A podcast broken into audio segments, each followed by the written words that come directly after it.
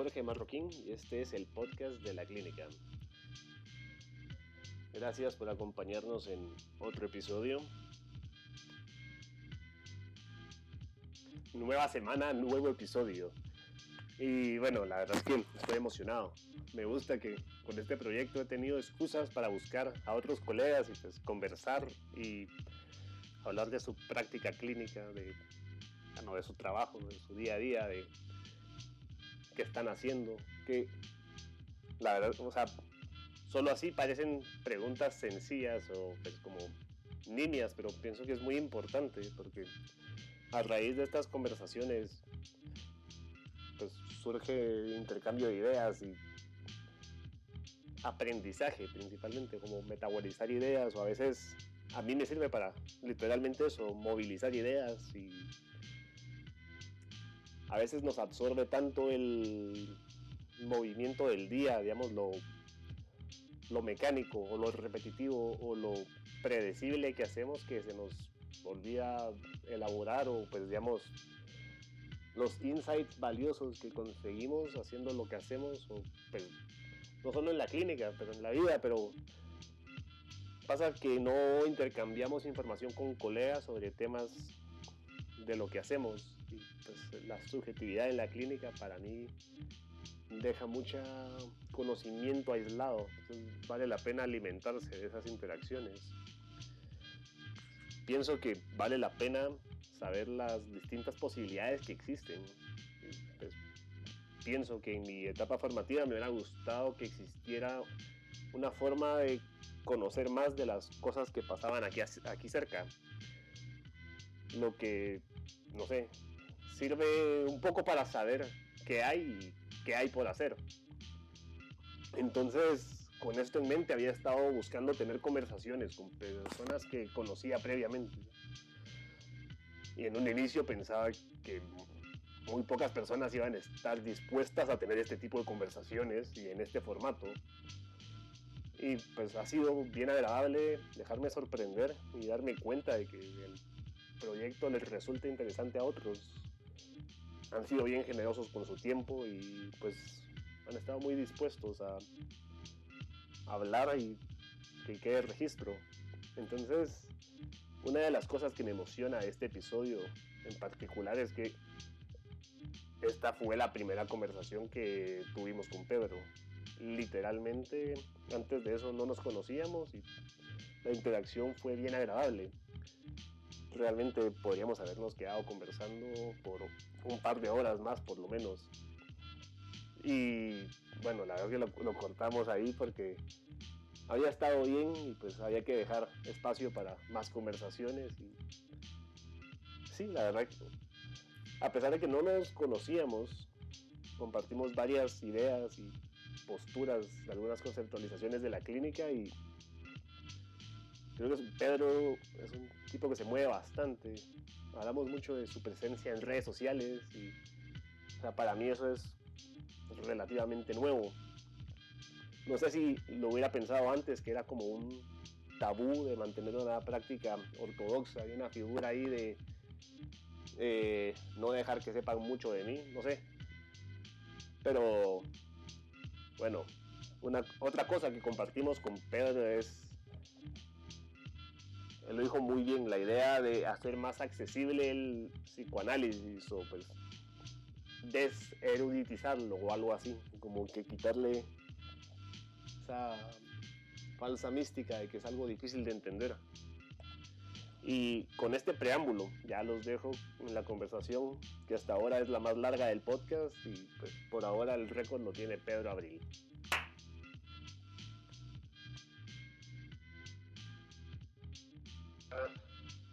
Bueno, ya con esto estamos grabando.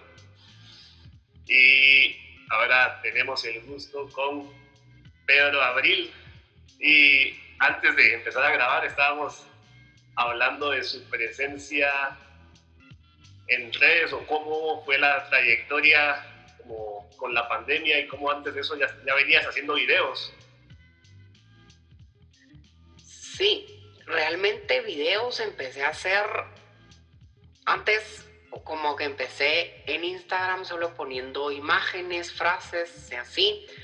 Eh, um, y realmente mi hermana fue la que me dijo así como que nombre haga videos o haga algo como para, Para incluir como eh, a la gente, porque tal vez a las personas les gusta pues verlo a uno, etcétera. Entonces empecé a hacer videos de temas de psicología, etcétera.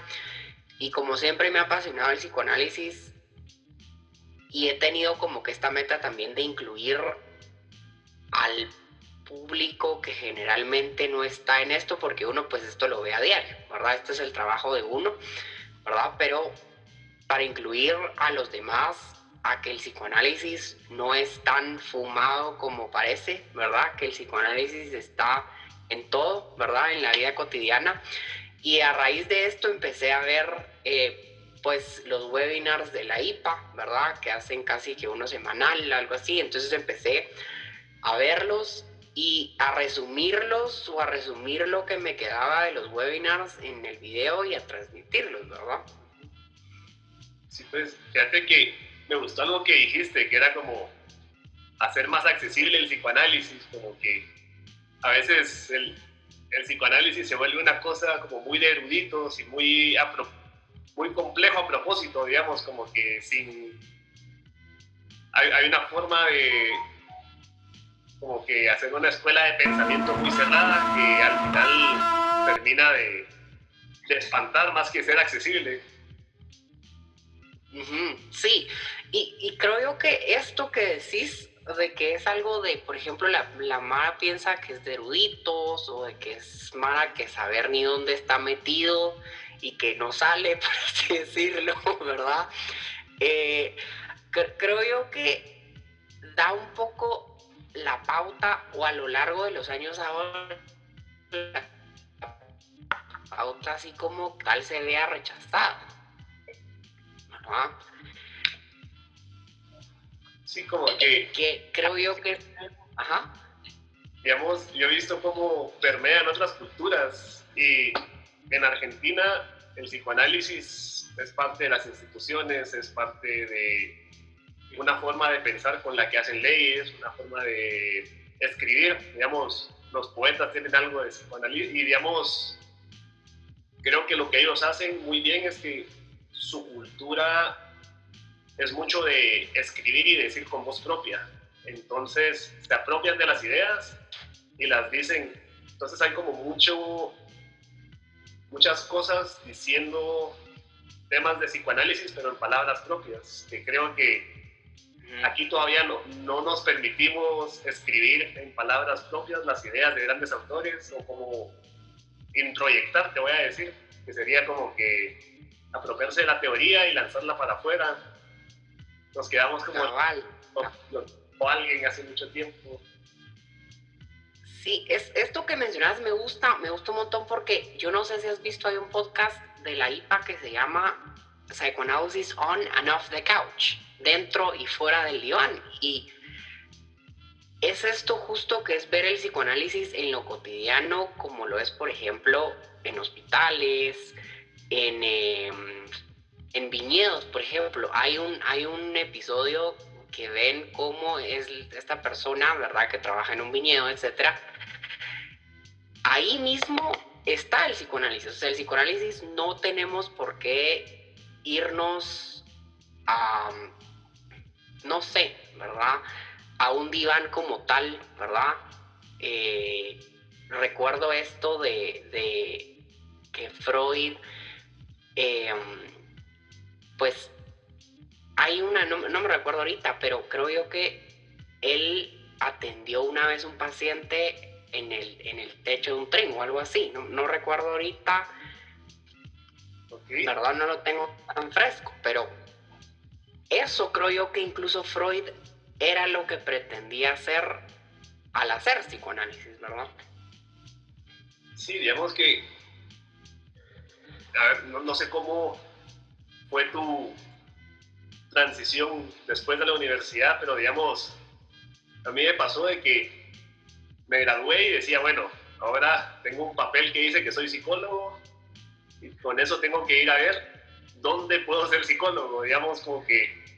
Y entonces tuve la suerte de que empecé a trabajar en una institución gubernamental como psicólogo en un hogar de niños, pues, principalmente con adolescentes en estado de vulneración de derechos.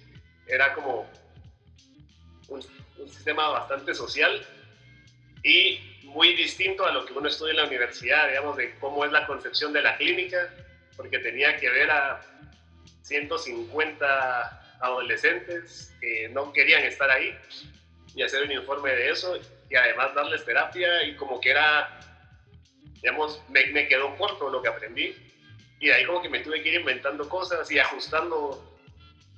Y después de eso, digamos que me fui a estudiar afuera y tuve como que esta otra aproximación de estar en salas de hospitales, sala de juegos de hospitales, y después hacer acompañamiento terapéutico, y digamos, para nada era una clínica como ortodoxa, digamos, de que estar en un sillón esperando que llegue gente y que son 50 minutos, sino que era como hacer la lectura psicoanalítica e intervenciones conductuales a veces, a veces de otro orden, a veces en juego.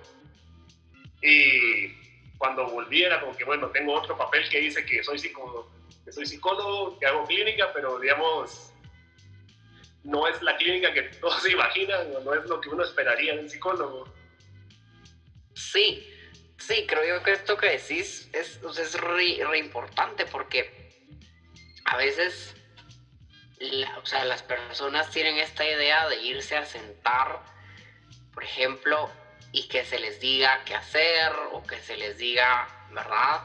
Pero se pierde tanto y es como de... Lisa, pues Lisa eh, me, me supervisa y hablábamos en una supervisión de que es importante devolverle al paciente la capacidad de jugar o la capacidad de crear él mismo su propia intervención, por ejemplo. Y con esto mismo de crear, de, que, de permitirle al paciente crear su propia intervención, es importante traer a la clínica o abrir las puertas de la clínica a todas estas cosas que el paciente eh, se le ocurrieron, por ejemplo, durante la semana o durante el día, etcétera, y no sesgarlo a mi, mi intervención, por ejemplo, o no sesgarlo a mi interpretación, sino jugar un poquito a que el paciente mismo cree su propia interpretación de lo que está generando. Y para eso creo yo que tengo, el analista tiene que estar tan abierto y saber jugar, que en el episodio que hicieron con Claudia creo yo que quedó esto de, del analista que puede jugar, ¿verdad? Sí, y de hecho eso es algo que a mí me hizo mucho sentido porque, no sé, como que uno tiene estas preconcepciones de Sigmund Freud y que tiene que uno ser así un, un semblante que no reacciona y que dice dos o tres palabras y que es casi una sentencia de muerte, así de tú haces esto porque no sé qué. Y uno interpreta desde su saber y que el que sabe es el analista y que, no sé, como que sí eso pasa, pero no solamente eso pasa, digamos, como que no es una posición de eruditos, no es uno un ermitaño que no sale de la clínica, tampoco no sé, yo veo bastantes niños y niños inquietos, entonces para nada me funciona estar ahí como que yo soy el que sabe. O esperar que estén ahí esperando escucharme. Sí, y por ejemplo, esto que, esto que, de que decís de posicionarnos como el que sabe, por ejemplo, hay veces que como analistas nos vamos a tener que poner en esta posición del no saber. O sea, o del que verdaderamente no sabe, por ejemplo, qué le pasa al, al paciente, etcétera, como vienen estos pacientes muy ansiosos a pedir que se les diga qué hacer, por ejemplo, o a pedir eh, um, que se les dé algo a cambio en lugar de ellos crearlo. Y creo yo que el posicionarnos como este analista que no se la sabe o que no se las puede todas, por ejemplo, crea esto en la clínica, ¿verdad? Sí, es muy tentador que ¿viste? venga alguien y te diga, mira, no sé qué hacer, pero decime qué hacer, decime qué hacer. Es que ya no sé qué hacer, decime. Y uno podría tomar esa carnada y seguramente si le decís qué hacer, lo va a hacer, pero no estaría construyendo, digamos, no es tan útil para el paciente ponerse en esa posición de que le están diciendo qué hacer todo el tiempo. Sí, sí, por ejemplo, se pierde esto del, del, del paciente tener la capacidad de jugar y de crear que pienso yo que en la sociedad se ha perdido tanto porque vivimos en una sociedad tan automatizada, vivimos en una sociedad donde se siguen 1, 2 y 3 para hacer X y Z, ¿verdad? Pero no se permite esto de, ok, a ver qué sale, juguemos un poquito para ver cómo... Y en ocasiones sí toca, ¿verdad? Porque en el día a día la vida nos pone este tipo de situaciones pero son muy pocas las ocasiones en las que sucede, ¿verdad? Sí, y sabes qué, ah, no me recuerdo quién lo dijo, pero una vez fue una reunión y hablaban de el tiempo fast, de que vivimos en esto, de que todo es inmediato, todo es instantáneo, todo es efímero y que, digamos, eso nos va mapeando un poco nuestras expectativas de la época digamos, nos molesta mucho de que una página no cargue en menos de un segundo, nos molesta mucho de que haya que esperar por una foto, digamos, que no podamos revisar una foto que recién se tomó. Y pues digamos que eso también nos va poniendo expectativas de la respuesta de la otra persona, digamos que si le escribí ahora, ¿por qué no me, no me contestó de una vez? Digamos, esto de, yo tengo una pregunta que se la puedo hacer a Google y me contesta en lo que me carga la página, pero ¿por qué si voy a una clínica a hablar de mí tendría que ser así inmediato, digamos? Porque ese espacio de análisis sigue como con esa expectativa de que tiene que ser todo ya y que voy en una sesión y que mi vida va a cambiar. Sí, o, o, incluso estos pacientes que vienen y en la primera sesión te preguntan y en cuántas sesiones y, creo yo que esta, esto que voy a decir ahorita da la pauta en cuántas sesiones se cura esto, ¿verdad? Creo yo que tenemos esta idea de la cura como tal en lugar de esto que Winnicott proponía como la creación a partir, por ejemplo, del síntoma que el paciente trae. Y no curarlo como tal, sino generar algo a partir de esto, ¿verdad?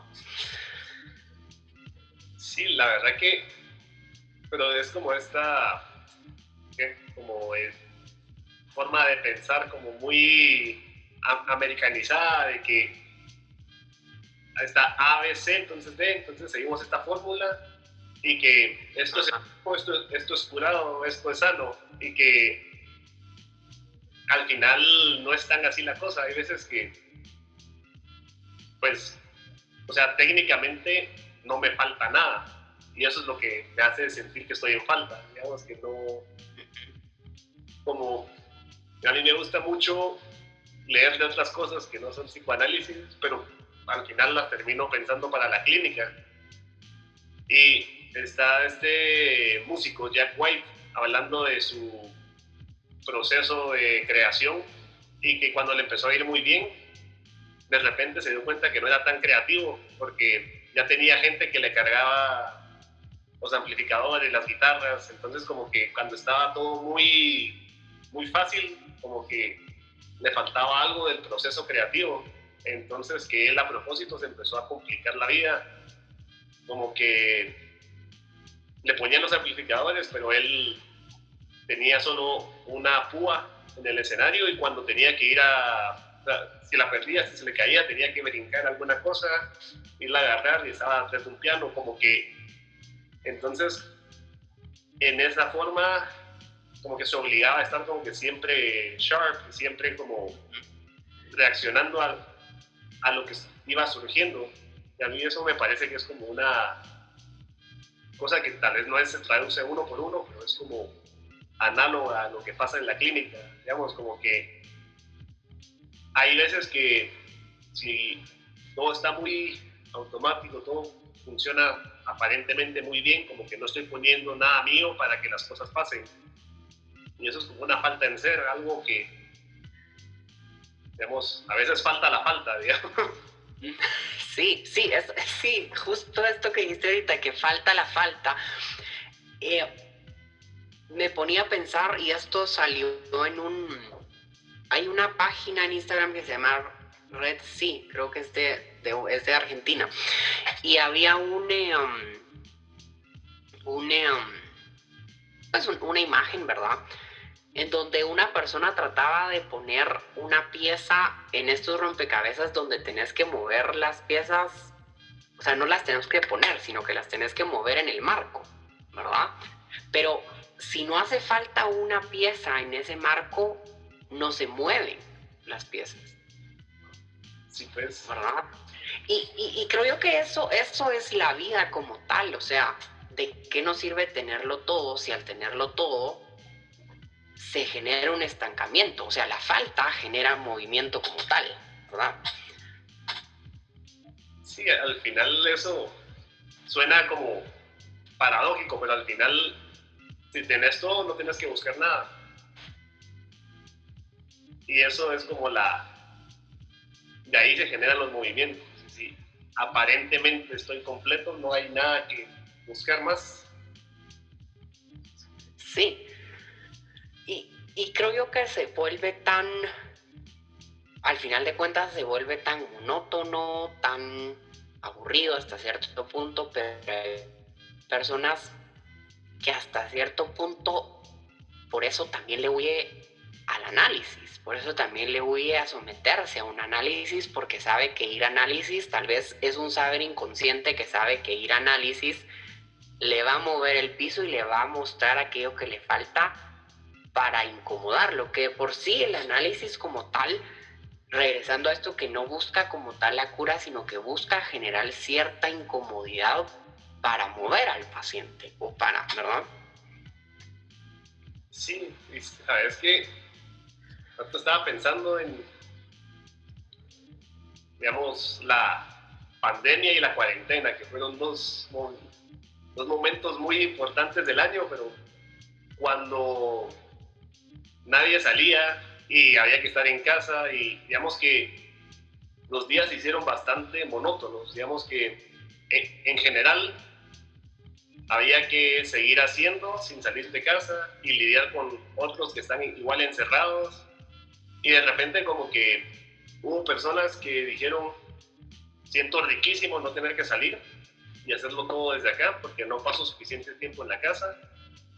Otros no aguantaban más. Digamos que parte del movimiento era como algo que les alimentaba durante el día y creo que fue ese momento en el que uno se sienta a reflexionar sobre sus propias elecciones. Ya sabes, me gusta mi casa, me gusta la persona con las que cohabito o no, o me gusta lo que hago. Y usualmente cuando la vida se está moviendo en el ritmo que se movía antes, como que no daba tiempo de pensarlo, sino las cosas son así. Y creo que esto vino a imponer ese momento de pausa y, reflexión, no necesariamente dentro de la clínica, pero digamos que mucha gente por primera vez se hizo preguntas y eso no pasaba antes, digamos que fue como la, vida paró y te obligó a, a, ver lo que estabas haciendo y hacer una pregunta. Sí, Y, y ponete esto, o sea, nos, a, a la larga tocó parar como casi como freno de mano. O sea, como, y, y, y alguien que el, freno de mano no lo puso el piloto como tal o la persona, ¿verdad? El sujeto, sino que alguien por atrás lo puso, ¿verdad? O sea, la pandemia que lo hizo parar. Y pensemos ahora, ok, está la pandemia, pero ¿qué tal, por ejemplo, una enfermedad que te hace parar? Una enfermedad, por ejemplo, psicosomática que te hace parar y mover y pues ir a buscar, ¿verdad? ¿Qué me está pasando, etcétera? Pero que a la larga te hace parar. Entonces, te, o sea, te pones a pensar que el ser humano no está hecho tampoco para constantemente estar en movimiento. Que sí hay momentos para detenerse y para sentarse o para, ¿verdad? Sí, como un, un momento para ver que al final en esto del tiempo fast, que no para, no para y todo es ya como que, no sé, hay algo de la época que casi todo es efímero, ¿sabes? Como que eh, los puestos de trabajo, las fotos, la, los mensajes, digamos, el mensaje es inmediato, pero pues, se desaparece o vienen tantos que no puedo llevar ese registro de lo que voy haciendo y digamos que había un empuje a moverse muy rápido antes, creo, y que ahorita está como puesto en duda o digamos está con cautela. Sí. Y, y esto que mencionas, por ejemplo, para detenerme y para ver, o este mensaje que no puedo ver porque se fue, por ejemplo, porque ya no está, me, o sea, me ponía a pensar en esto por ejemplo, que Winnicott hablaba de, de la mirada que la madre pone en el niño, ¿verdad? Para generarle al niño un self verdadero, que a la larga el self termina viniendo del reflejo del otro. O sea, yo no puedo verme como tal, pero, ok, por ejemplo, para tomar, para tomar una foto, tenés que detenerte y enfocar no puedes tomar algo satán a la ligera así. O sea, ¿te imaginas crear el self de un bebé, crear el self de un niño a la ligera, por ejemplo? No hacer las pausas, por ejemplo, de sentarse con la mamá y hablar, o por ejemplo, cuando es niño, de tomarse un tiempo y apartarse cuando va a dar el pecho, por ejemplo, etcétera, y no darle una mirada, un reflejo, ¿verdad? Sería algo muy caótico, sería algo muy que a la larga creo yo que desvanecería o el niño se sentiría desvanecido, siento yo, en la, en la mente de la madre incluso y en él mismo, porque de por sí si no hay, eh, um, si no hay bebé en la mente de, la mamá, si no hay sujeto en la mente de la mamá, no va, el niño no va a ser sujeto al final de cuentas. O sea, no. Sí, tal cual. Fíjate que a mí me gusta mucho Winnicott también, porque tiene esta forma de ver las cosas que se fija en las sutilezas y como hay. Yo siempre digo, Winnicott no pelea con nadie. Él enriquece todas las posturas, me parece, porque como que dentro de su formación, él siempre fue pediatra y eso fue como suplementario todo su escritura de análisis, cómo tuvo insights muy fuertes. Y precisamente hay que ser sujetado para ser sujeto. Como que hay que ser sujeto a una mirada. Y yo me hacía mucho la pregunta de qué pasa con estos niños que buscan vistas pero no mirada. ¿Sabes? Como que es, estamos particularmente con la pandemia pasó más tiempo que los niños pasaban más tiempo en pantallas. Y digamos, muchos papás lo evitaban antes, este año no hubo remedio. Y luego yo me iba pensando esto, de que para mi generación se formó primero, se subjetivizó y luego tuvimos acceso paulatino a construir avatares, a hacer esa interacción con la tecnología hasta que poco a poco se hizo parte de, tu identidad, parte propia, pero digamos, hubo algo antes y luego se fue armando un dispositivo al que se va montando, digamos, fui primero sujeto y luego me metí a este mundo de pantallas y transmitir mi personalidad a través de un dispositivo electrónico. Pero digamos, los niños ahora o la gente que se fue formando post revolución tecnológica, digamos que ya aparecían como que esto es una normalidad, digamos, ya los niños o los preadolescentes ya esperan tener su Instagram, tener su Snapchat, TikTok, como que hay interacciones así y lo que les devuelve la mirada es la pantalla, digamos, la pantalla a través de filtros y que digamos que eso es tan real para ellos como lo que te da un espejo. Y puede ser como, no sé, tal vez es un poco difícil de pensar que no se puede distinguir entre la versión real y la versión mía con orejas de gato, por ejemplo. Están como en realidad aumentada o que eso es algo que se me agrega, pero lo siento como mío. Pero a mí me hace mucho pregunta, ¿qué pasa con estos niños que crecen velados por una pantalla, velados de plataformas, porque al final son, pero no son miradas, sino son vistas.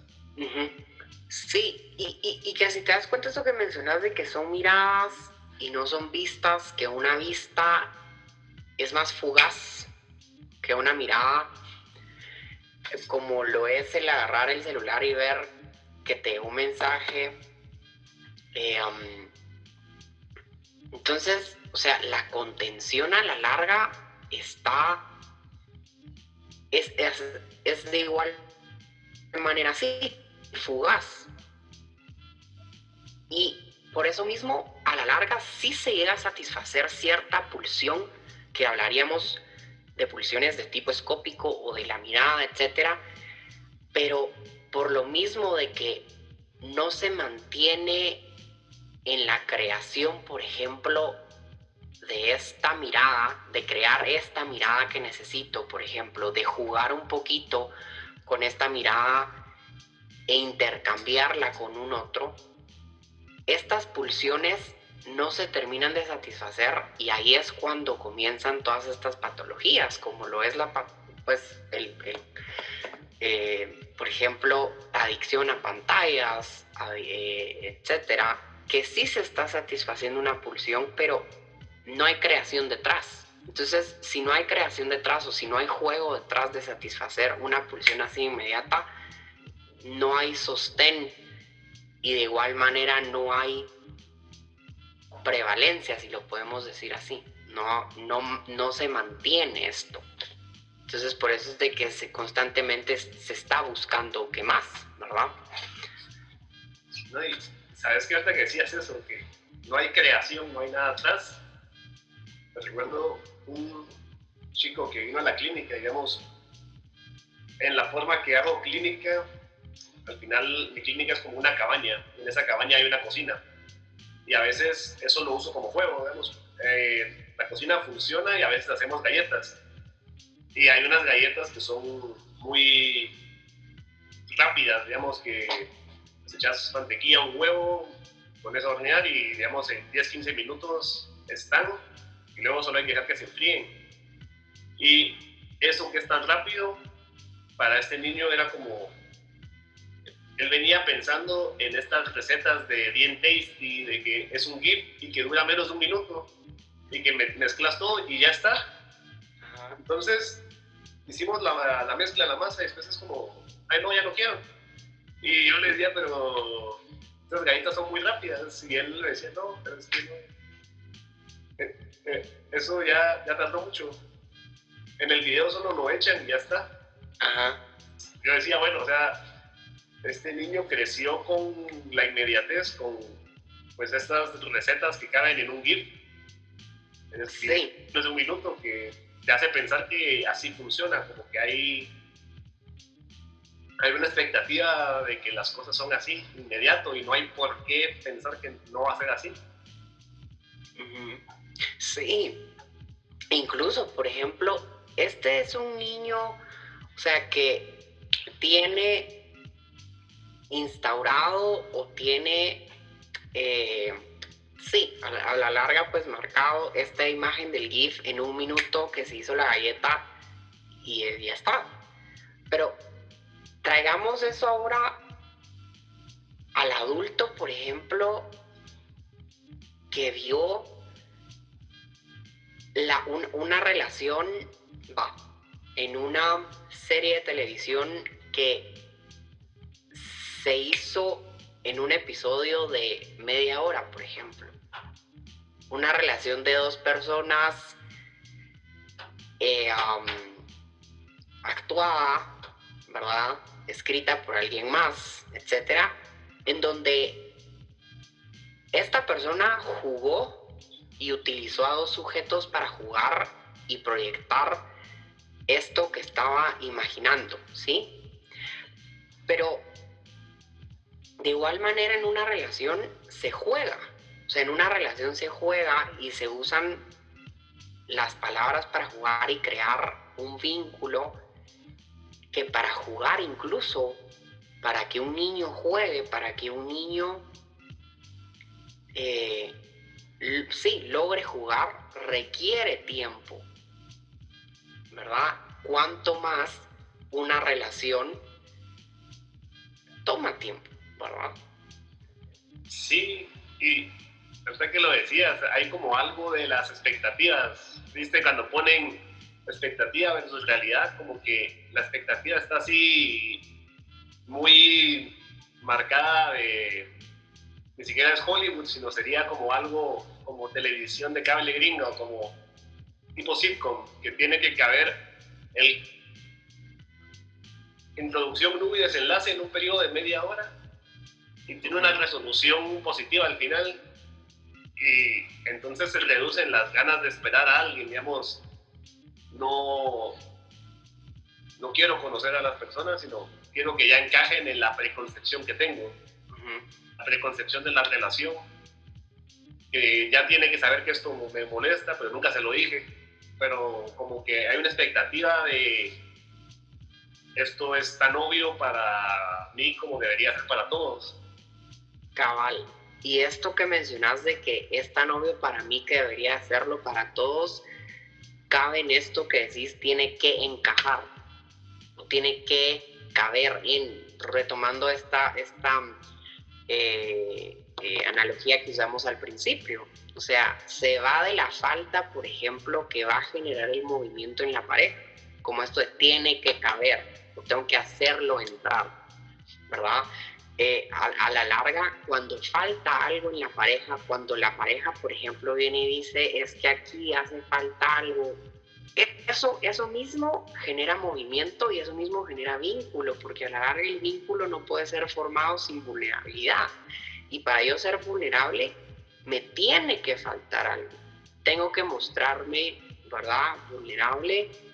Eh, y decir, sí, me falta algo, pero para que el otro sepa que hace falta algo, tengo que mostrarle el rompecabezas, el que ya está armado, por ejemplo, o el que otros me ayudaron a armar a partir de otros vínculos y decir, mira, esta pieza está hecha de X y Z forma, la otra también, etcétera, pero esta pieza que falta no es igual a la de los demás y por eso mismo es de que me falta algo, pero para poder saber cómo está estructurada la pieza, hay que palpar, por ejemplo, el espacio que queda, hay que detenernos a ver, ¿verdad? O sea, no es solo así.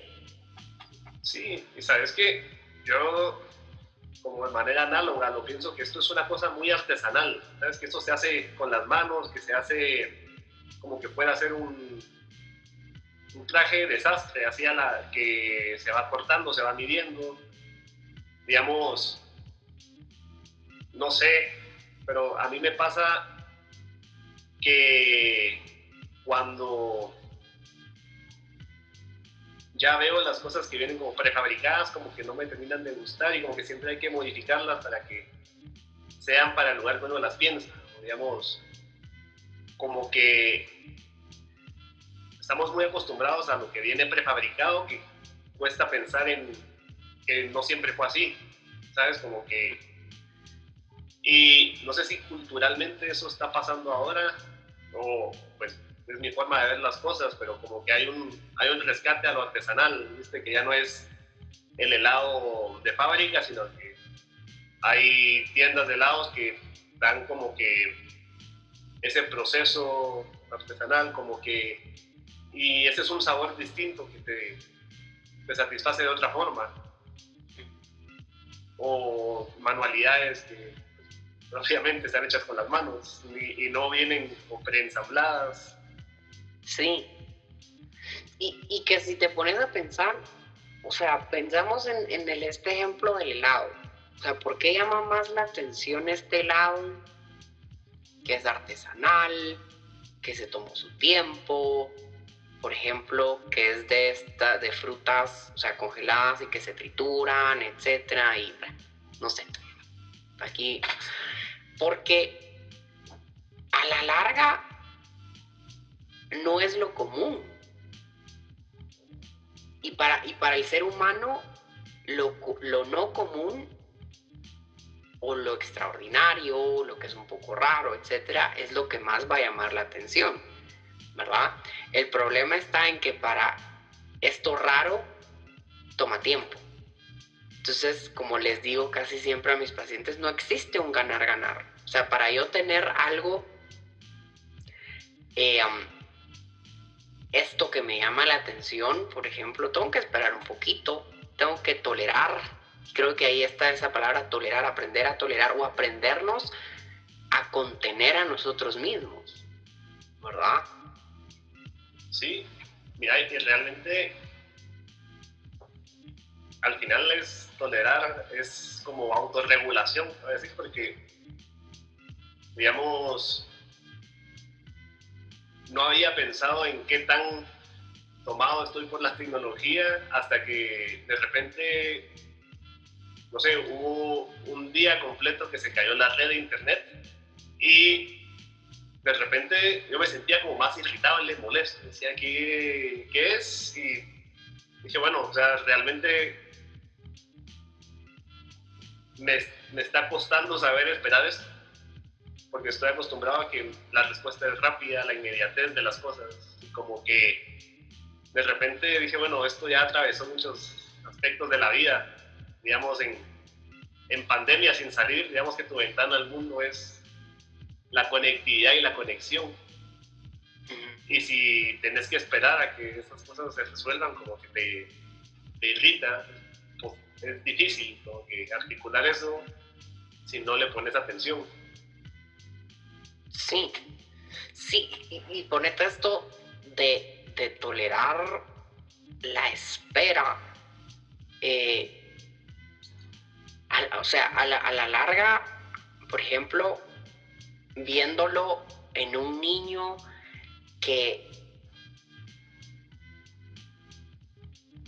al, principio piensa que la unidad madre-hijo es una, o sea, es una, no está fomentado por dos unidades, ¿verdad?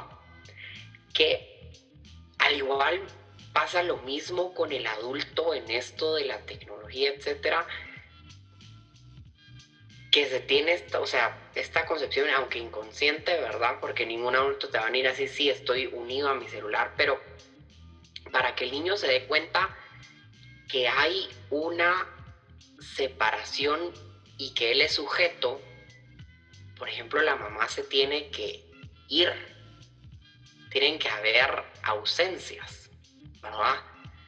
tiene que haber cierto tipo de separaciones para venir y decir, ok, no me está satisfaciendo y se fue y esto da la pauta como soy alguien separado de mi mamá, por ejemplo. Y creo yo que esto mismo pasa en la, en la, actualmente que esta pantalla, o sea, contiene tanto, pero por el mismo hecho que se tiene a la mano, no genera esta creación, ¿verdad? como lo que decía Winnicott, que cuando el niño se separa de la mamá, a la larga crea este elemento transicional o este segundo pecho, si lo queremos ver así, para contenerse, ¿verdad? El problema está en que ahora ya está automático, no hay algo de creación. Y de igual manera, esto de que la mamá se vaya y que vuelva a regresar, da la pauta, por ejemplo, para que el papá ingrese, para que un tercero ingrese en esta vía materno, eh, materno filial. Y eso también es crear, ¿verdad? El niño da la pauta así como que, ok, puedo, por ejemplo, traer al cuadro otra cosa, puedo pedir otra cosa, y eso lo empieza a hacer sujeto, ¿verdad? No, y se han referido a, los teléfonos, a las tablets como un Pepe virtual y eso es como... Eh, solo con eso está tranquilo el niño. Digamos, yo digo, bueno, o sea, ¿qué están haciendo que solo con eso está tranquilo? Y es que yo era mucho y se lo damos. Bueno, entonces digamos que solo con eso va a estar tranquilo mientras solo eso le den para que funcione. Tienen que ver cómo... Y en cierta forma eso implica pues, poner el cuerpo, porque uno se tiene que comer un par de, berrinches, un par de golpes incluso, pero ante esa postura después se van desarrollando sutilmente nuevos mecanismos de autorregulación, porque si no, o sea, se va a regular, pero no se va a autorregular, siempre es a través de algún dispositivo, algo externo, y eso Digamos, yo cuando les hablo a mis pacientes les digo, miren, esto piensen que están haciendo una apuesta a futuro, porque a los 3, 4, 5 años, no, digamos, va a ser muy fácil, pero cuando tengan 13, 14, 15, va a ser muy complejo. Entonces esto más vale la pena instalarlo ya, porque si no, después es muy difícil hacer algo distinto con algo que siempre ha sido así. Y digamos que al final es un mal de la época. Pues, digamos, no es para satanizar la, los dispositivos y pues, las soluciones que hay, pero digamos es como para ponerle un poquito signo de interrogación, como que, que digamos, esto no es sin costo, es lo que decías, no hay nada que es un ganar. Digamos, todo tiene su costo, aunque en una línea de tiempo muy larga pues se logra ver hay paternidades que van viendo sobre la marcha y resuelven digamos que esto es lo mejor que, que pudimos hacer en el momento. Se vale, pero digamos que pues, al final para eso, porque uno acompaña y pone un poquito la, la vista más allá de lo evidente. Sí, y, y, esto que decís, o sea, sí se vale, por ejemplo, el, el el fallar, por ejemplo, como Winnicott lo hubiera dicho, que la mamá suficientemente buena falla, ¿verdad? O sea, y, creo yo que o sea, permitir fallar dentro del cuadro de venir y decir la naturalidad del vínculo, o sea, de la falla, pero como mencionás, ir sobre la marcha y ver, aquí hay algo que está haciendo ruido, por ejemplo. Aquí hay algo que no se escucha tan bien, pero para poder eso, para poder ver estas fallas que van un poco más allá de las fallas naturales de una mamá que se permite fallar, una falla caótica, a la larga se va a tener que detenerse un poquito y decir, este ruido o este sonido que está emitiendo mi hijo no es natural, ¿verdad? Sí, yo creo que es un poco pulir la escucha y hay algo ahí que pasa con los ideales. Para las digamos, para mí me parece lo más genial de Winnicott fue esta conceptualización de la madre suficientemente buena, porque esa es una idea muy castigadora y que, digamos, al final las mujeres en la maternidad quedan en una posición muy vulnerable a una crítica de un, que viene desde el ideal, digamos, al final nadie les está diciendo, en el mejor de los casos, nadie les dice que son una mala mamá, pero se sienten terribles y hay como que una expectativa de un ideal inalcanzable. Y creo que también pasa mucho en redes sociales de que pues, se suben las cosas más lindas, la foto más, ah, digamos, las manualidades y historias que tienen su tinte de ficción de mi hijo me dijo esto y como que ya viene la versión más bonita y pues el día a día no es, no es así lindo y prolijo. Vemos que hay, hay cosas muy, muy peleadas, muy, pues se hace siempre lo mejor que, que se cree y es cansado, pero esa parte no se sube. Ajá, sí. Justo ahorita recuerdo un caso que tuve en, en, pandemia, ahorita en cuarentena, y era este caso de por sí, de una mamá que, venía, ¿verdad?, a la clínica con la queja de me enfermo constantemente, eh, tengo dificultades eh, gastrointestinales, etcétera, pero en la historia había algo de esta culpa como mamá. O sea, había esta culpa como lo es. Eh, algo que ella mencionaba, tenerle la comida cortadita en figuras, etcétera, como por ejemplo lo vi en Instagram, como lo vi en Facebook, de este perfil de esta mamá que hace loncheras, etcétera, y que lo sube así, etcétera, pero lograste ver el trajín que se echó la mamá para hacer cortadito todo así.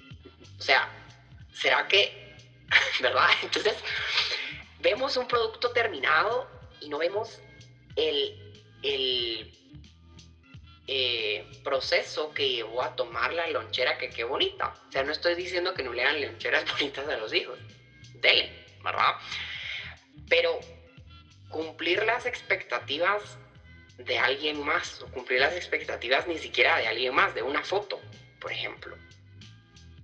De, de ver y no permitirse jugar un poquito, no permitirse fallar, al final pone en riesgo algo como la salud, pone en riesgo algo, no solo la salud mental, sino la salud física como tal, con cierto tipo de problemáticas que vienen por el estrés, la ansiedad, etcétera. ¿Verdad? Sí, y al final es una. ¿Qué sería una carga autoinfligida? ¿Sabes? Como que nadie te está. Pero hay una sensación como una demanda, como que digamos, esto debería ser así. Eh, y tal cual, digamos que otra vez no es como para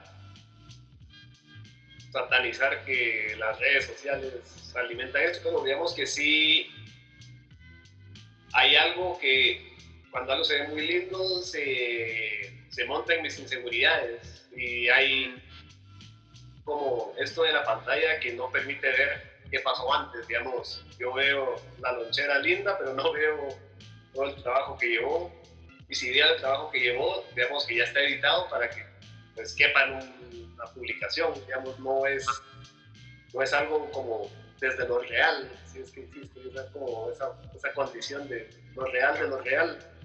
Sí, y esto que decís ahorita, el este significante que utilizaste ahorita para que quepa.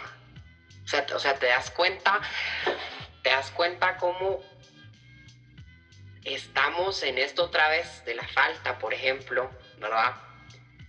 Que le oímos tanto a la falta que hacemos que todo quepa perfectamente porque el presentarme o el satisfacer esto de que todo quepa perfectamente, esto de que todo esté nice, todo neat, todo como que bien eh, colocadito, etcétera, a la larga eh, calma este, esta ansiedad como lo es. Hay algo que me está haciendo ruido. Pero lo que pasa es de que solo se le baja el volumen un poquito al ruido, pero no se trata con ese ruido. ¿Verdad? Sí, mira que eso es. Al final, queremos que las cosas quepan y no queremos hacerle lugar a lo que tenemos, digamos, como que hay mucho de la expectativa de un buen hijo y que pasa de que esta es la idea preconcebida de lo que debería de ser, pero no, como que eso no me deja ver al niño que tengo.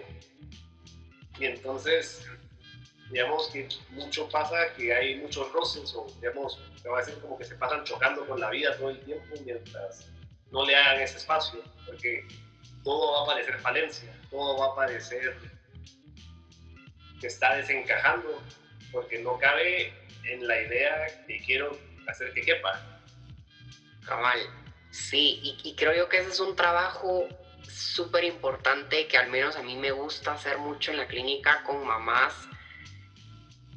¿Será que su fantasía es funcional, por ejemplo? Porque no es que estemos diciendo que no vamos a fantasear. Al final de cuentas, el humano fantasea y vive un poco de fantasía, ¿verdad? Y no vamos a quitar la fantasía, pero creo yo que el permitir elaborar la fantasía y desgastar un poco la fantasía y utilizarla como elemento transicional para crear algo más funcional, algo que me permita acoger el verdadero yo de mi hijo, por ejemplo, versus la fantasía del hijo que, tengo, de, que me creé o que alguien más instauró, por ejemplo, etcétera. Creo que es, es, es importante, es un trabajo que se tiene que hacer, o sea. Sí, y sabes que yo ahí lo pienso como esto de la violencia primaria y secundaria de Piero Lanier, de que digamos, sí tiene que haber un deseo y las ganas de que algo pase y que sea bueno y que, pero digamos que es más una, una cosa abierta, digamos, sería como la disposición a un devenir abierto. Eso le llamo esperanza, pero no solo la, la, esperanza, sino como que deseo algo bueno para este ser información ¿no? y que, digamos, cuando lo trato de meter a una horma, ya sería una violencia secundaria y es algo que limita y es lo que no, aquí está mal. Y eso es particularmente perjudicial para una subjetividad de información. Sí, sí. Y, y, justo esto, por ejemplo, de la violencia primaria versus la violencia secundaria, que la violencia secundaria, al final de cuentas, limita versus violencia primaria que está depositando energía creadora en, en, este niño a la larga, si te das cuenta, el depositar cierta energía creadora en el otro, el, el, eh, el utilizar cierta violencia primaria en el otro, le da al otro la capacidad de crear, le da al otro la capacidad de, generar que la violencia primaria lo quita por el hecho de que muy posiblemente no esté la capacidad de tolerar lo que el hijo vaya a crear. Por ejemplo, no está la capacidad, por ejemplo, de, ok, te doy esto y veamos qué sale. Te doy esto y veamos qué generas. Y no importando qué generes, por ejemplo, lo voy a contener, lo voy a coger, lo voy, le voy a dar una mirada, ¿verdad? Versus a esto de esta mamá, por ejemplo, que no logra contener lo que su hijo crea, que no logra contener, a pesar de que genera un poquito de malestar, porque tal vez lo que el hijo va a crear no sea lo más funcional, entre comillas, porque para el hijo sí es funcional, ¿verdad? Pero, ¿será que con esto de no generar el juego, con no crear el juego y limitar tanto, se evaden estas emociones un tanto displacenteras como lo es un poco de malestar, un poco de enojo, tal vez, que sí va a estar ahí, que no es malo, pero a la larga hay que tolerarlo y hay que contenerlo, ¿verdad? Sí, no, y sabes que ahorita pensaba mucho en estas mamás que son ansiosas porque son muy by the book y muy de lo esperable, de lo esperado y digamos que por lo general los niños saben muy bien leerlas. Y digamos hay dos escenarios, el que sabe leerla también y cumple con el ideal y digamos que siempre va a estar cumpliendo expectativas o el otro que sabe que lo que están esperando y hace lo contrario y es el que se va a en problemas y digamos que no es esto de, de que no sabe o de que no entiende, sino que es como muy a propósito, pero digamos que la, esa expectativa y esa angustia alimenta esa reacción, que al final creo que estos son los chicos que más vienen conmigo, porque como que no fallan intelectualmente y digamos que han probado muchas cosas y no, no hacen caso, no, no atienden indicaciones, pero digamos que es más del lado de la expectativa materna, de la ansiedad y de la esta inflexibilidad que te podría decir que esa parte juguetona del niño está perfectamente bien y menos mal se resistió a, a esa imposición de un orden muy rígido a la que le hace falta jugar es a la mamá. Exacto. Esto que mencionabas que a la que le hace falta jugar es a la mamá. A mí, a mí me encanta, a mí me encanta ver cómo mamás retoman esta capacidad lúdica, esta capacidad de juego creativo de permitirse fallar y de generar un poco en el caos y de, y de jugar. O sea, a la larga se vale jugar a ser mamá, ¿verdad? Esto, por ejemplo, se vale jugar a ser mamá así como que creo que lo que necesita mi hijo es X, Y, Z. Creo que lo que mi hijo necesita ahorita es tal vez solo que estemos un ratito aquí y no, o por ejemplo que nos recostemos un poquito o que juguemos un poco a esto, X, Y, Z, ¿verdad? No sé, ¿verdad? Pero el, el permitirle a la mamá fantasear también de qué es lo que cree que su hijo necesita, de crear junto con el hijo la solución tanto a la necesidad del hijo como a la de la mamá, porque ambos tienen una necesidad. El niño de que se le satisfaga una necesidad biológica versus la necesidad de la mamá de satisfacerle la necesidad al niño. Pero ¿verdad? Sí, no, sé si has visto esto, pero digamos que hay niños muy adultizados que los papás te dicen es como que fuera un adolescente porque usan, a ver, como que verbalmente están bien adelantados, pero digamos que se les olvida el detalle de que siguen siendo niños y que siguen siendo adultos y que, digamos, no es como la crítica de que, uh, esto deberían de saberlo, sino que un niño que habla muy como adulto confunde. Y digamos que las palabras que utilizaría un niño, aunque suenen al, como adulto, digamos que siguen viniendo de un niño y como que hay cosas donde si aprenden a decir que no quieren algo, lo van a hacer. Pero digamos que también hay cosas donde uno les puede devolver y digamos, se trata también un poquito de jugar con el lenguaje y a veces en esa posición de, juego, eso es muy lúdico, como que cambia mucho las dinámicas que antes hubieran sido de choque. O digamos, un niño que le dice a sus papás que los odia, les va a despertar emociones muy fuertes, porque ellos piensan en cómo odia a un adulto, digamos, qué significa el odio, que, que no es lo mismo que pues, un niño te va a decir lo, cuando está muy enojado, te va a decir lo peor que puede pensar.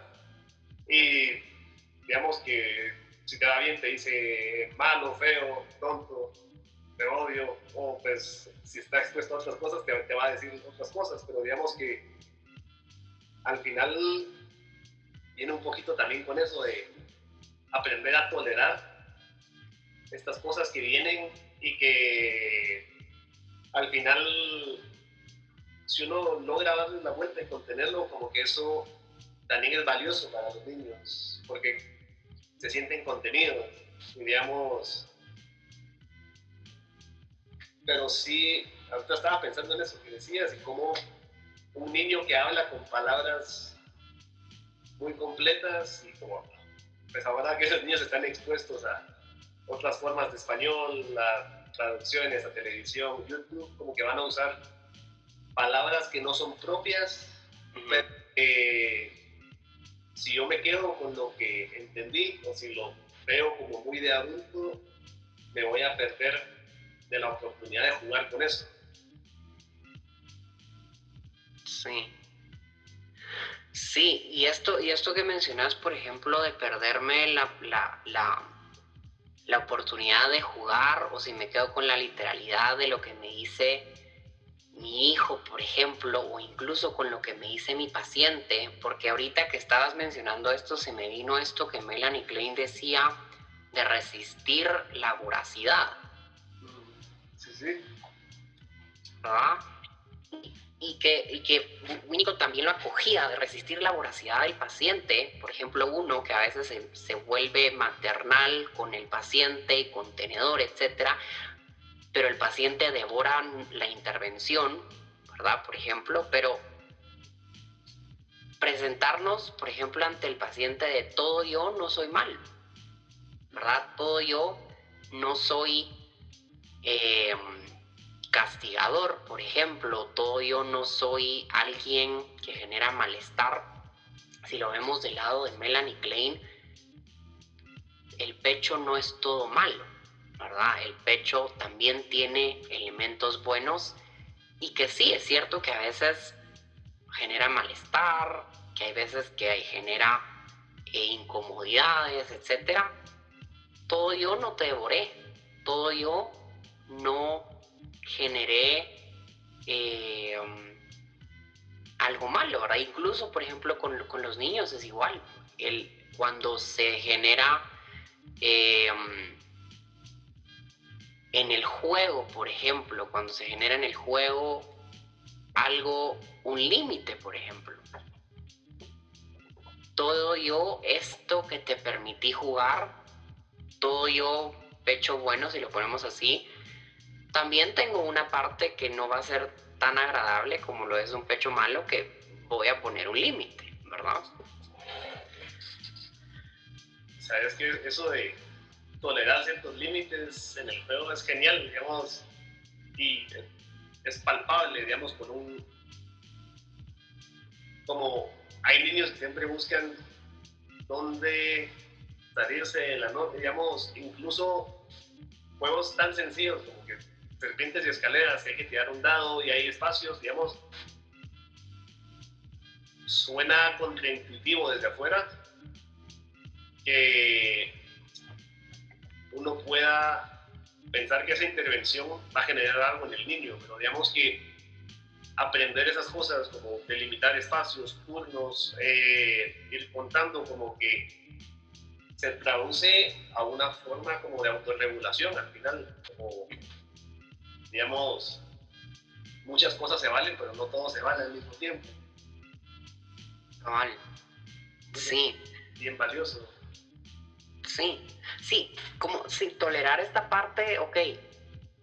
Esta persona me está satisfaciendo, sí, pero también no, no me deja salirme con la mía, por ejemplo.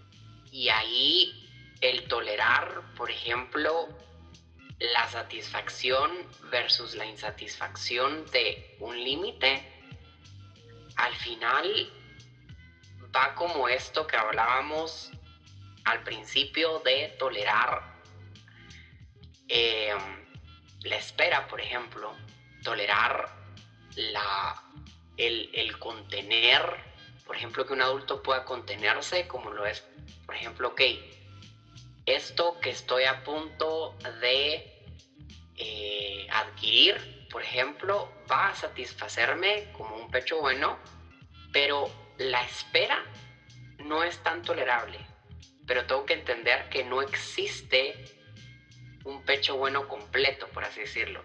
Existen un pecho bueno y un pecho malo que da lo mismo, da el mismo, eh, la misma nutrición, da el mismo alimento, por así decirlo, da la misma satisfacción, pero que ahorita me toca tolerar la espera, por ejemplo. Ahorita me toca tolerar la incomodidad de que tal vez las circunstancias no son las mejores para obtener lo que quiero, por ejemplo.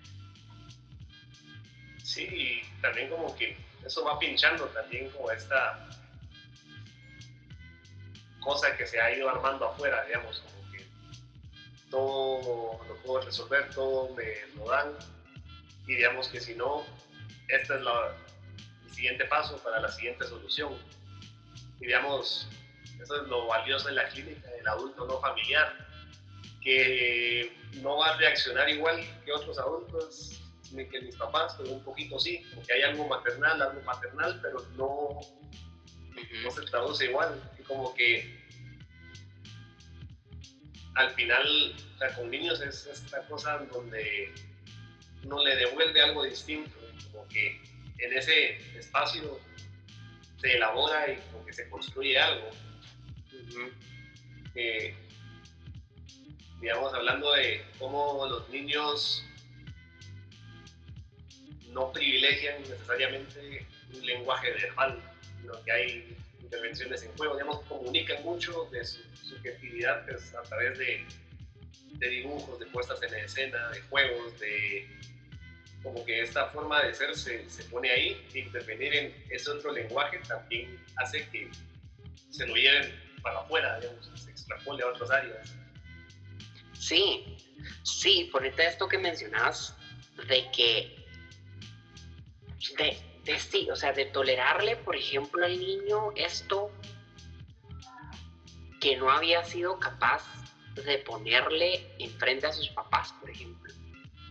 Algo que los papás no sabían, por ejemplo, y que no trajeron a la clínica en las, en sesiones preliminares, por ejemplo, pero que el permitirle y generar un espacio contenedor, un espacio que toleraba todas estas eh, pues emociones, estas angustias, miedos, etcétera, que traía el niño, permite la cura porque las permite expresar, ¿verdad?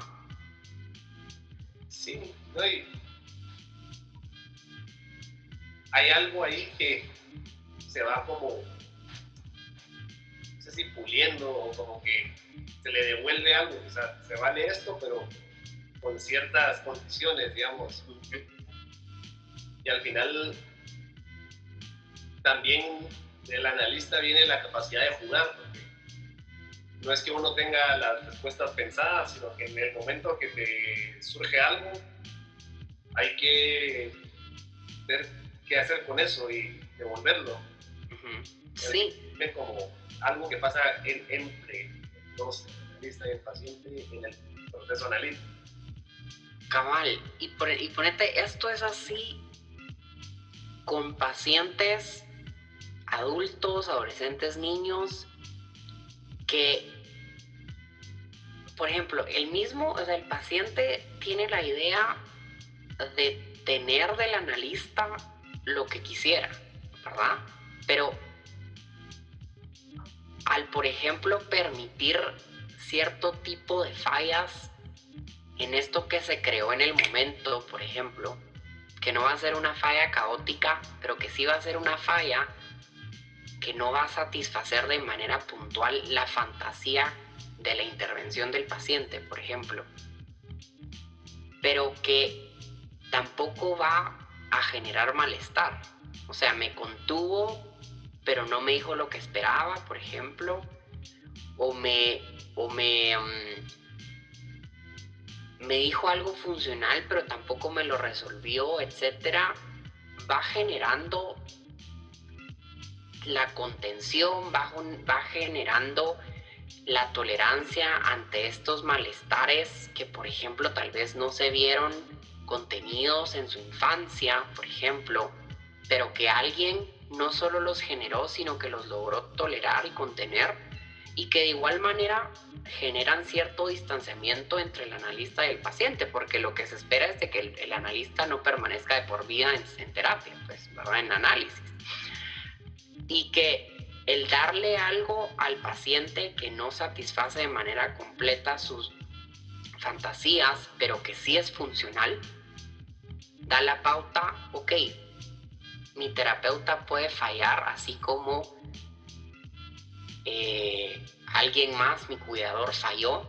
Tal vez no lo hace de manera tan caótica, pero el que esta fantasía se viera disuelta de una manera no tan caótica me hace tolerar cuando el otro no me dé lo que necesito y no me sienta contenido de manera tan eh, no cumpla mi fantasía de contención, por ejemplo.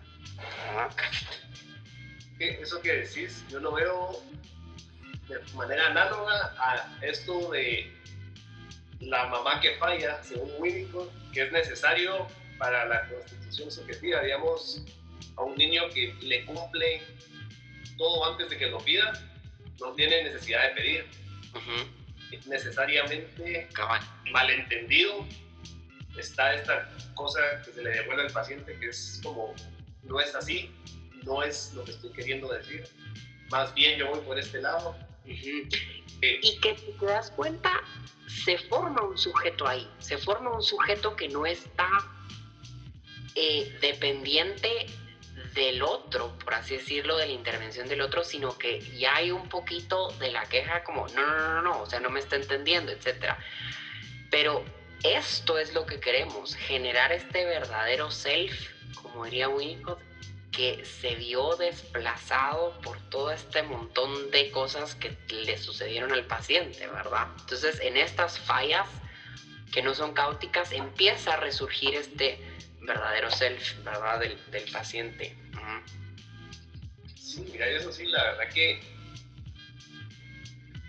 ahí es donde es valioso que el, la madre falle, el analista falle, pero digamos que son fallas no caóticas. entonces, o sea, en ese espacio seguro se vale atreverse y confundirse y corregir.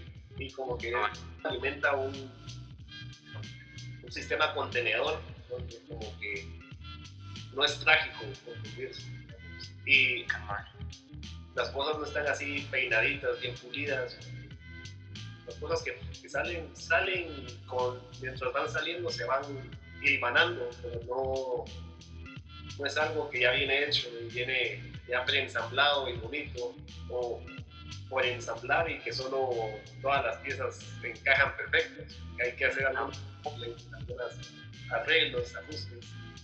Sí, y que eso es lo que ha perdido a la larga la sociedad por tener estas cosas prefabricadas, porque no hay tolerancia de, por sí, o sea, cuando hay algo prefabricado no, da lugar al error o no da lugar a la falla, por ejemplo.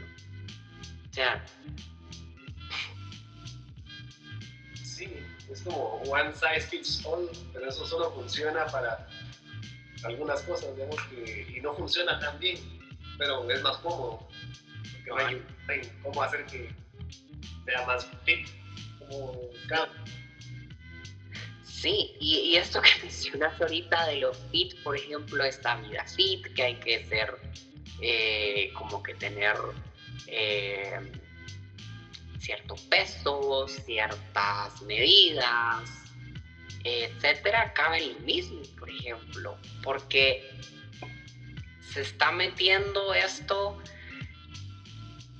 en algo que no cabe, por ejemplo, o hacer que este cuerpo quepa sí o sí, por ejemplo, y, por, y ahí vemos toda esta, eh, por ejemplo, trastorno alimenticio, etcétera, que si te das cuenta logra o trata de satisfacer esta pulsión o esta necesidad que se vio mitigada, que se vio callada por tratar de ser fit o por tratar de encajar en algo a la larga este síntoma viene a salir, por así decirlo, del molde. Viene a, a, darle al paciente esto a entender, es que no estás hecho para caber aquí.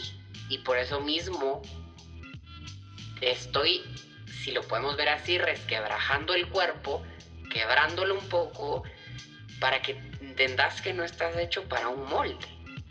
¿No?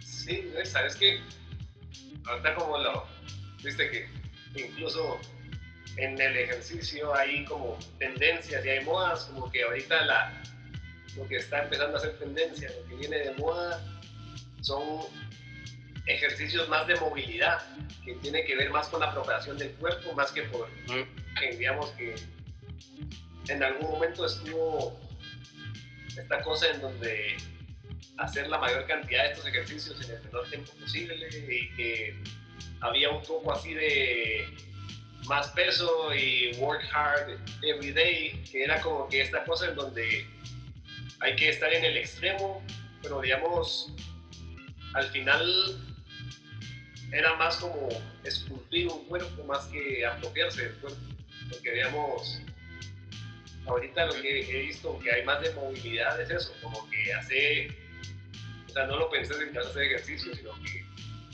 estirar con tu peso y jugar con tu cuerpo para que lo puedas usar. No, Cabal. No hagas, no sé, pull-ups, cosas y pesas, sino hacer esto, con tu peso, con tu cuerpo, en donde estés.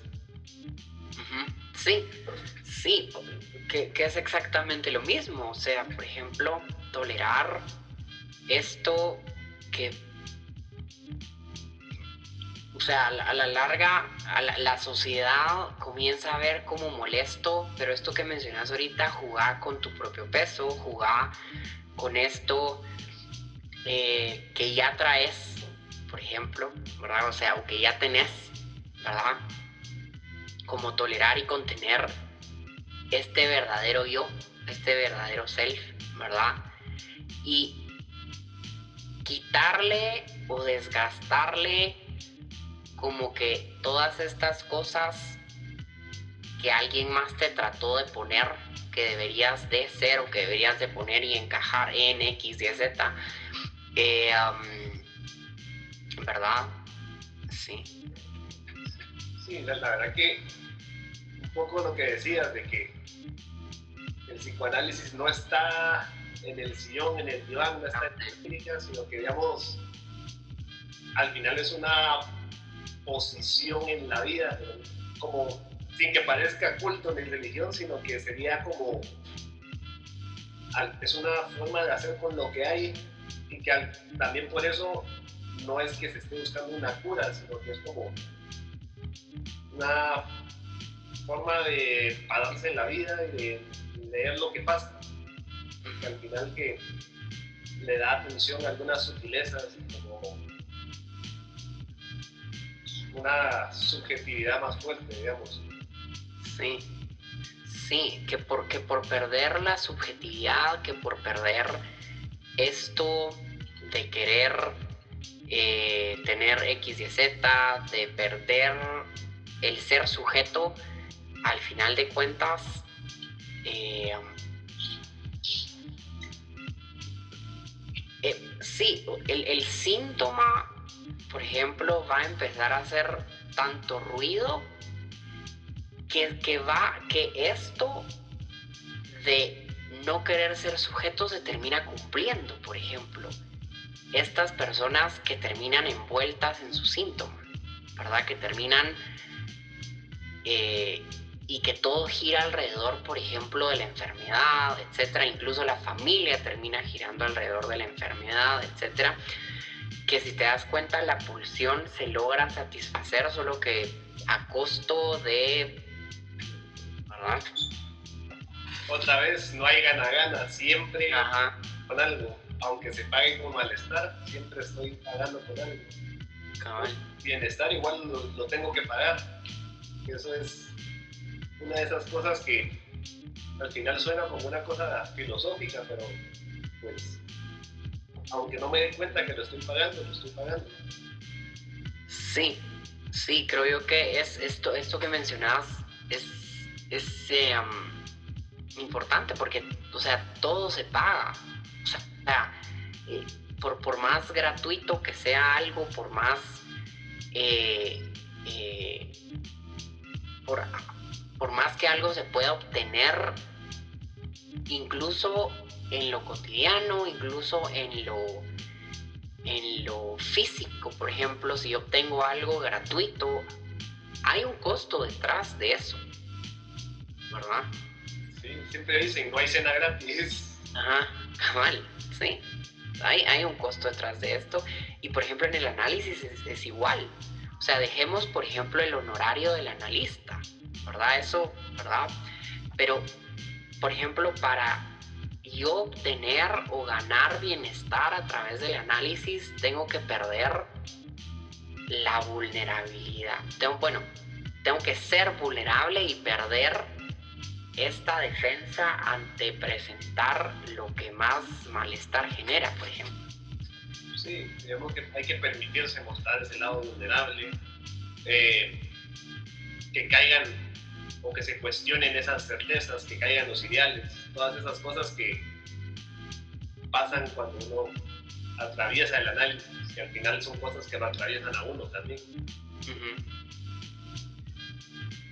Es paradójico, digamos, hay veces que uno llora en sesión, hay veces que uno sufre por lo que está pasando, pero a través de eso se va puliendo algo. Y, o sea, uno no solo paga con dinero, paga con presencia, con tiempo, con esa vulnerabilidad que uno aprende a tolerar. Final, gusta sentirse vulnerable, pero también a raíz de eso se construyen otras cosas. Sí, sí, es, sí, esto que mencionabas, o sea, que se paga con vulnerabilidad para construir que el juego como tal, si el juego se ve como algo, pues sí, lúdico, eh, eh, agradable, etcétera, a la larga en el juego también se paga con cierto tipo de malestar, como lo vemos en niños, que se espera un turno. Si lo vemos en análisis, también hay un turno. Hay un turno para recibir mi intervención, hay un turno para exponerme, hay un turno, por ejemplo, incluso para aprender a crear mi intervención, por ejemplo. Que tal vez esta intervención que yo requería o que necesitaba la obtengo en el otro turno dos sesiones después o una sesión después, no sé, ¿verdad? Sí, pero la verdad que da tanto para hablar. Creo que, bueno, de entrada te, te agradezco mucho el tiempo. Me dan muchas ganas de, de seguir hablando y porque- Igual a mí, pero yo ya vi que el tiempo. y no, y la verdad que realmente creo que compartimos mucho esa postura winnicottiana y como Sí. te iba a decir que cuando vi tu perfil en LinkedIn, LinkedIn que decía como postroidiano, yo dije, "Oh, la, verdad que me gusta ese término. No lo había pensado, pero o sea, al final es como psicoanálisis postroidiano para no quedarse en Freud o Lacan, o, sino que al final el psicoanálisis que se va construyendo a, a raíz. Sí, y esto, esto de, de posfreudiano, no sé a quién se lo, no sé a quién se lo, lo escuché, es muy probable que a Lisa, ¿verdad? Pero a mí me gustó esto porque no es que estemos desechando lo que Freud propuso, sino que estamos construyendo o generando después de Freud. Por eso era que me gustaba lo posfreudiano, porque si te das cuenta, tomamos estos elementos que Freud proponía y los desgastamos un poquito, jugamos un poquito con ellos y creamos algo nuevo a partir de ello, ¿verdad? Sí, y o sea, realmente es una, una postura abierta, ¿sabes? Como que, viste, cuando dicen bla, bla, bla, y ya no, y se cierran solo al actor, y dice, soy de esta escuela y si no lo dijo él, no me interesa, o Ajá. entonces se vuelve como una forma de regurgitar lo que ya se dijo, y, o sea, no sé, sea, se vale, creo que uno puede estudiar muchas veces al mismo autor, Exacto. todas formas, como que yo prefiero una posición con esa apertura, digamos. A mí me cuesta un poco decir, yo soy de tal postura, yo soy psicodinámico, soy. Te diría que no se puede ser winnicottiano porque Winnicott no, no se cerró. Sí, Yo sería winnicottiano porque no me cerré, pero no puedo ser winnicottiano porque él no estaba cerrado. Sí, y por ejemplo, esto incluso me pasaba a mí que, por ejemplo, como tal Winnicott y su forma de abordaje, etcétera, es algo que yo uso mucho en la clínica y podríamos decir de poner este título como mencionas de Winnicottiano, pero a la larga no solo me siento con Winnicott y el paciente, sino que me siento con Melanie Klein, me siento con Bion, me siento con Kohut, me, me explico, o sea, da para, da tanto. No, incluso hay lecturas que vienen desde Lacan.